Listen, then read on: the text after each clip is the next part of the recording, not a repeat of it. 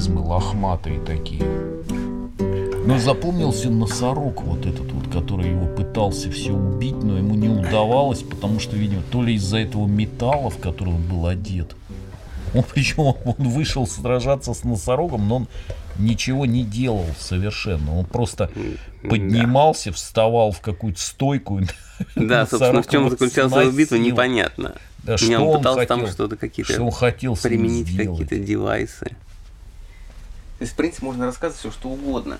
История, история про монстра и его заложника. Монстр пришел в деревню и взял заложника. Украл прекрасного юношу, но понял, что э, у юноши был друг. А, нет, друг друга заложника. У друга была жена. Жена друга заложника монстра. А у жены была сестра. Сестра жены друга заложника монстра. И друг друга заложника монстра познакомился с сестрой жены друга заложника монстра. И у них родился сын. Сын. Вопрос, имеет ли сын отношение к монстру? Это загадка, что ли, была? И я такой, как бы я... Это мы с кем-то рассуждали по поводу вот этих связей бесконечных, как в сказках. Да, вот это Вот это вот, все это вот это безумие так так так так происходит там. Да, я тоже пытался вот это писать такие истории.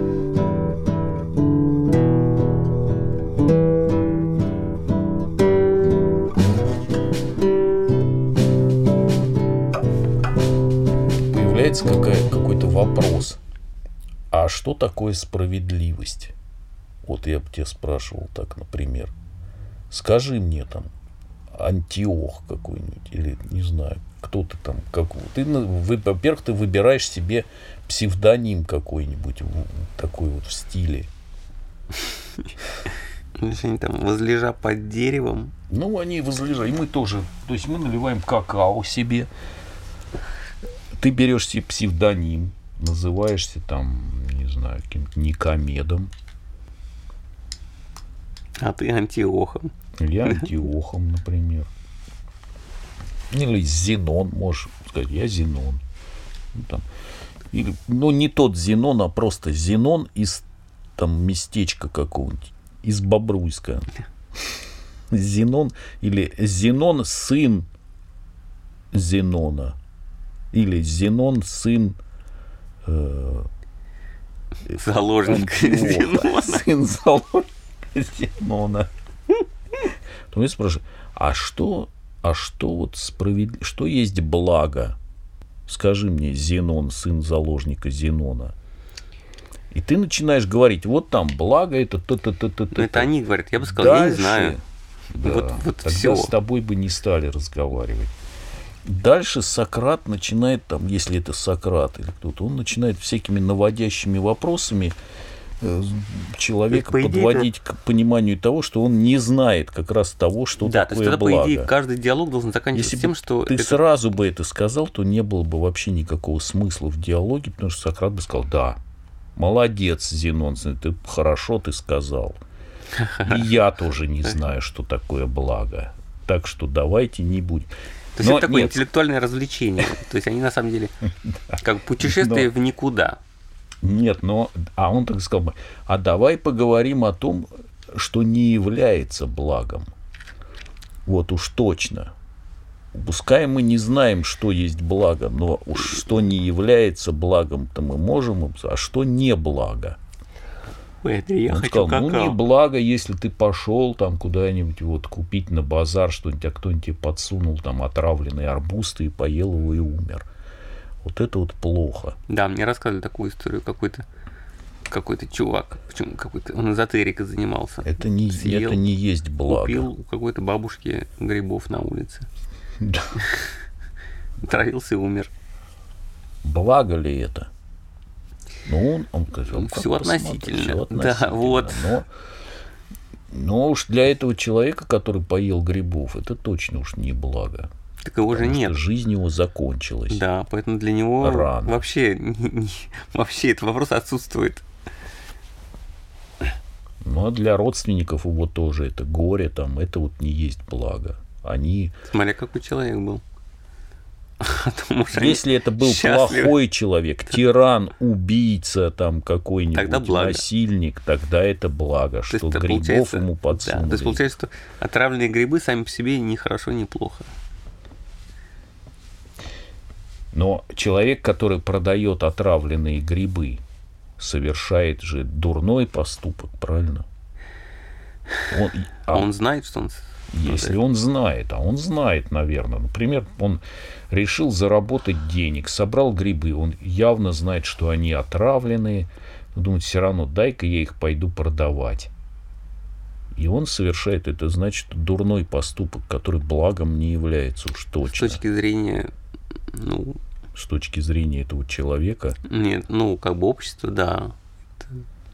Этот человек поступает дурно, то есть он нарушает какой-то вот этот моральный закон, Ну, некую- неписанный. Что нельзя подсовывать другим того, чего сам не будешь есть. Он же сам не ел эти грибы. Мы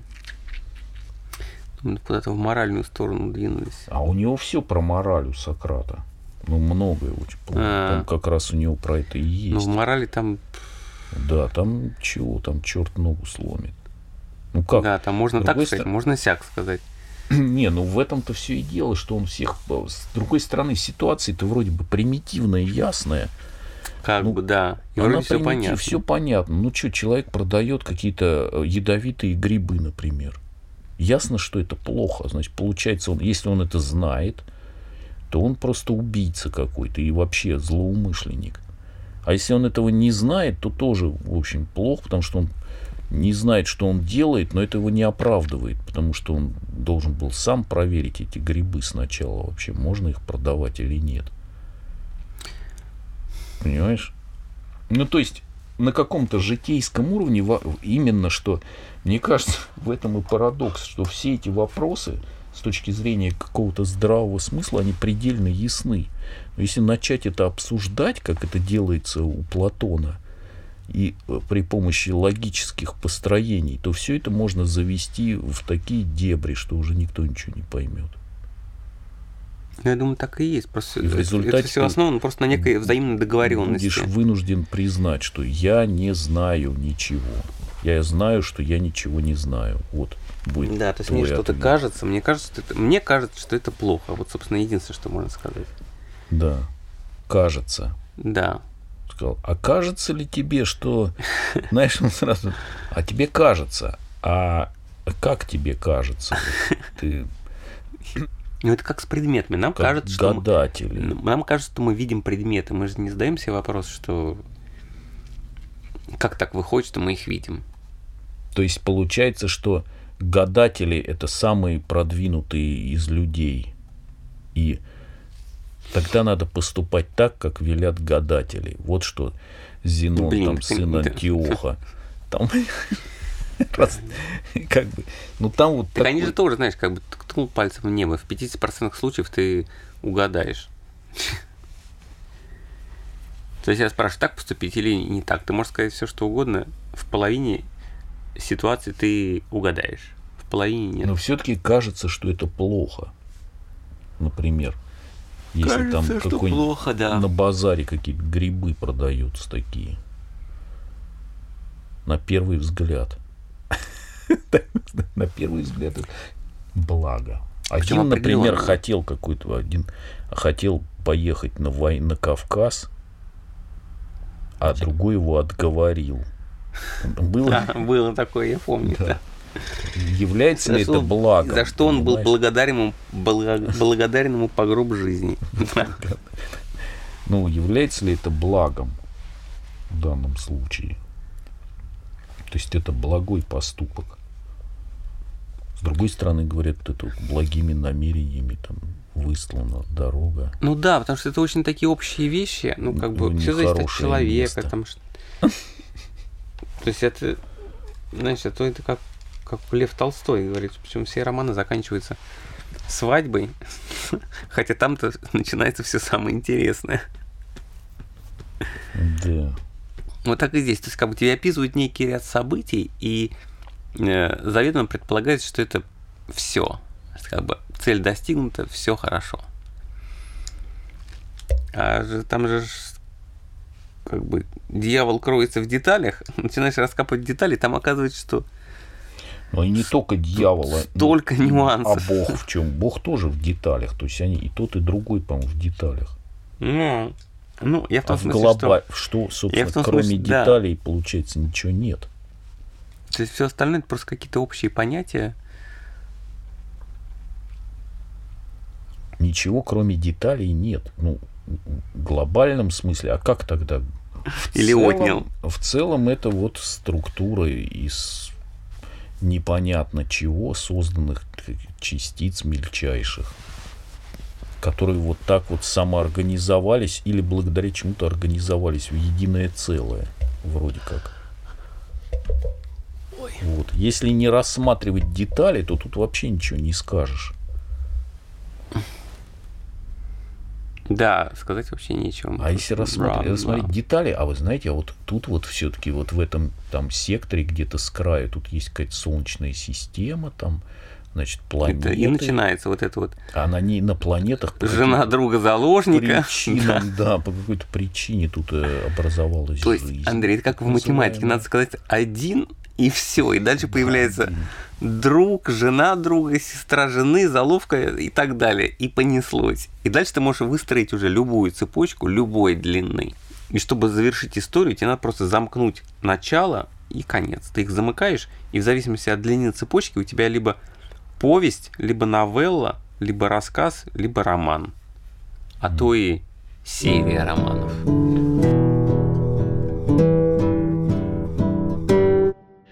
Так, сказка про одного. Один пошел в лес, встретил там другого, а тут другой встретил еще одного.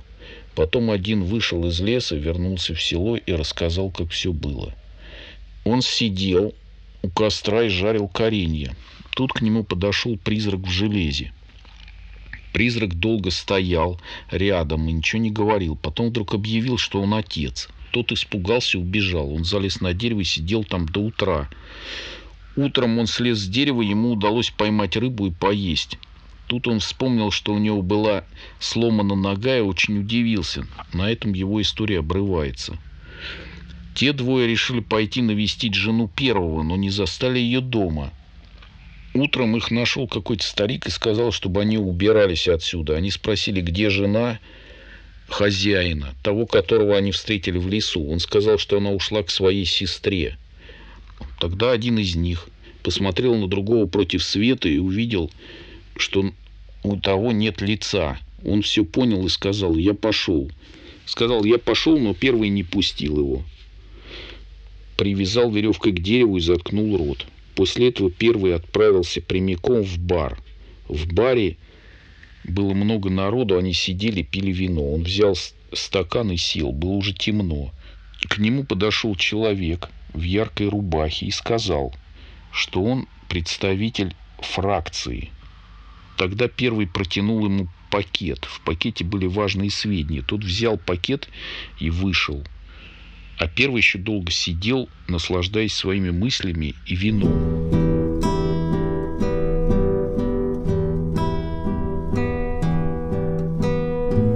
Вау, слушай, я посмотрел тут фильм «Муха». Кроненберга? по телевизору. Да, Кроненберга. Старый еще. Я его сто лет не видел. Да я вообще забыл. А была же еще Муха 2, по-моему. Муха 2 это уже так себе. Это уже не то. И как? Самый вот э, этот э, вариант такой, да. Это Муха 1. Причем она вначале не была Муха 1. вариант. Она стала Муха 1, когда появилась Муха 2. Да, причем по телевизору случайно включили телевизор, ну, что за фильм такой странный. Причем у меня было ощущение, что вроде бы не стоит его смотреть. Потом невозможно было уже оторваться. Меня удивило, что там вот этот момент именно, что неизбежность вот мужской особи превращение со временем в какую-то муху вот эту. А кто там играет в, в каком-то метафизическом смысле даже. Играет там актер, я не помню, как его зовут. Но это даже не важно. Я не знаю, как он ухитрился при тогда уже. Там еще компьютеры сняты такие, где там вот это вот DOS, А. ES всякие, вот эти на экране зеленые буквы рядами выскакивают. Там пикает, цикает. Но как снято, как все это сделано, эта муха, это, конечно, вызывает уважение. Ничего не скажешь. Фрейдистко такой перформативный аспект там жизни. Там прямо полный набор. Там, там вот этот молодой это вот, да? ученый, да. Он как бы... Джефф Голдблум. Да, Голдблум.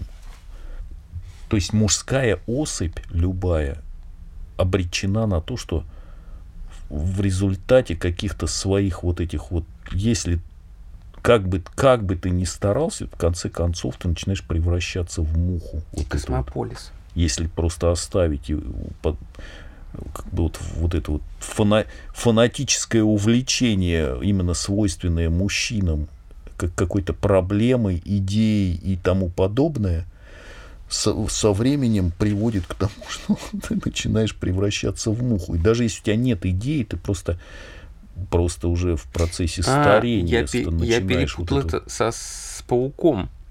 И это э, по кавке, по-моему. Но это тоже, здесь тоже тема, т- у Кавки тоже было, у него же было это насекомое. Кавка, конечно, тоже, я как-то убедился еще в гениальности Кавки, в, в том, что он так вот выкопал это из подсознания, вот эти вот все вещи. Я не знаю, из подсознания или откуда, но превращение мужчины в муху со временем. Ну, не знаю, Андрей. И как ты не замечал? Я, честно говоря, вообще мухи как-то не это... Ну, муха, Я условно говоря, там же не муха, там какой-то монстр дикий. То есть ты начинаешь изменяться, превращаться во что-то другое, в какое-то насекомое непонятное. Но при услов... это при условии, что ты, Один. да, ты один. Если вот мужчина, он не может. То есть, этом- если ты женщина, то у тебя есть шанс. Если избежать там, этого. кстати, есть женщина у него же, там именно фигурируют женщины в этом фильме. Потом у него есть подруга вот эта, которая наблюдает это превращение, но просто он изолировался как бы от нее. В результате это процесс этот э, пошел уже неконтролируемо, но она, причем она все равно не может э, э, как бы вот разорвать какую-то эмоциональную связь с ним, понимаешь? Для нее как-то мучительно. А, То есть, в конце концов, она должна его вроде застрелить, потому что уже ну, невозможно. Но, тем не менее, она не Честно может говоря, это напоминает- сделать, потому что... Я вспомнил фильм там с, Ната- с Настасией Кински «Оборотни» или что-то там. Тоже. Кто там был? Мальком Макдауэлл или кто там? Да, но Она женщина тоже до должна была, женщина тоже должна была застрелить его. Она все равно какую-то эмпатию испытывает, неважно, Ну там она, он кстати, его застрелила. Но здесь Не- а она тоже нет. его застрелила, потому что... А, же- там, по-моему, Но она все равно не могла, потому что видела в нем еще какого-то прошлого вот этого... хотя частицы уже сложились в другое. Да, частицы сложились в другое. В этом весь ужас этого фильма. Он как-то действительно показывает всю вот эту трагедию э, взаимоотношений. Но у женщины есть какой-то другой путь. Она как-то не так движется. У мужчины этого пути нет, потому что у мужчин... Я... Тут интересно, что... К своему естественному завершению движется и- Она иначе. иначе движется. У нее есть предназначение. Как бы тут завязано, мне кажется, на то, что у мужика нет никакого предназначения вообще, кроме вот просто э, тупо, Воспроизведение потом. да, просто осеменения какого-то. Он, причем он ничего, он не никак Ну, это- потом, да, у него же нет этого длительного да. процесса воспитания. Он вообще, да, он просто распрыскиватель какой-то. Льюи Кей. Да. И еще у него есть функция как- какого-то вот э, разрушения, там, возможно, не знаю, агрессивного какого-то отстаивания своей территории, но это так. Вот это вот. Там, кстати, в этой мухе тоже есть, потому что сначала при, пока он не начал превращаться в муху совсем, у него сначала прилив какой-то дикой энергии, он стал там крушить стены кулаком, мог у него появляться А какие-то как он, он способности. какой-то этот он ученый, что-то там он себе ученый, вживил? он да, молодой ученый, он решил, нет, он А, он придумал куда-то какой-то там трансформатор, Он куда-то там перемещался, что ли? да, какой-то вспомнил, да. разбиратель, он как бы вот И- это вот, Ему муха залетела в этот. да, он он как бы диссоциировал там тело на какие-то кванты там или не знаю Да, на то что. есть точно. Вот. То есть частицы разобрались, а потом собрались уже в другой. Собрались в другой, да. А девушка все думала, что уже набор-то тот же, а Потому набор-то уже не тот же. Да, он скрестился с мухой каким-то странным образом. Но вот эта сама идея, главное, это тоже, мне кажется, именно характерно для мужчины. Все разобрать на какие-то части мельчайшие, потом опять собрать. Знаешь, у женщины не пришла бы такая А идея это процесс познавания такой деструктивный, он же Да, это, Это деструкция. То но это именно что такое. именно его это вот- Классификация, систематизация, ты сначала все разбираешь по косточкам, Да. а потом начинаешь собирать в какие-то. Но он ни к чему системы. не ведет. Это совершенно бессмысленная вещь. Ты просто, он просто превращается в муху в результате этого. Какую-то, вернее, в монстра какого-то, который уже не является собственно, мухой ни тоже, знаешь. человеком, понимаешь, ни человеком, ни мухой уже. Я думаю, что если бы у мухи была девушка, она бы тоже его застрелила. Потому что на муху он тоже как-то еще меньше смахивал, чем на человека.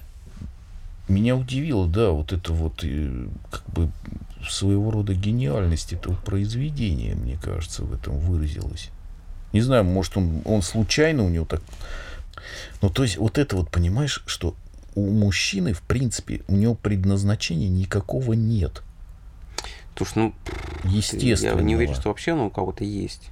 Нет, у женщины оно есть. Но оно биологически Поэтому, есть. да. А Да. Как, как еще должно быть? Как? А у мужчин тоже биологически есть, но оно, так Оно, сказать, оно, оно ка- кратковременное. кратковременно, он Его такой надо рвет крышу стрелять сразу, понимаешь? как кто там, а, эти пауки каракурт, Да. черная вдова, которая поедает этого самца. Потому что дальше он начинает впадать вот в свою вот эту плен каких-то абстрактных идей, начиная, то есть он включается вот в эту маниакальную деятельность по реализации своих идей, дальше это ведет к превращению в муху, условно говоря, ну или к- вообще к уничтожению там э, окружающих там как-то в каким-то неприятным вещам, какое-то нарушение экологии, иссушению морей и так далее и тому подобное. Пойдем. это, Как... Давай какао сварю, продолжим. а Я не могу.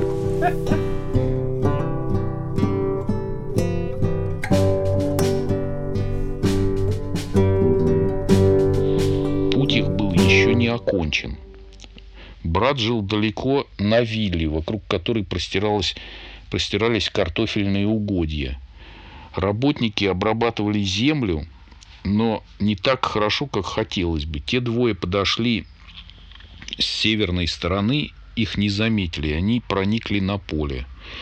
Они попортили весь картофель и подожгли виллу. Сестра вышла с ружьем и стала стрелять. Она ранила первого из них в ляжку. Он потерял много крови и стал совсем слабый. Второй засунул его под сарай, а сам залез на крышу с флагом. Это был флаг Объединенных Конфедераций. Так он его называл. Сестра быстро села в лодку и уплыла вниз по реке. Первый молился под сараем, чтобы ему помог Бог. Тогда Бог решил ему помочь и уронил на него сарай. Так закончилась его история. Второй тоже не остался на вилле. Он погнался за сестрой на плоту. Плот попал в сильное течение, его унесло в море. Там был остров, на котором не было людей. Туда он и попал. Он смог посадить пару картофелин с поля сестры, который нашел в карманах. Картофель разросся и принес хороший урожай.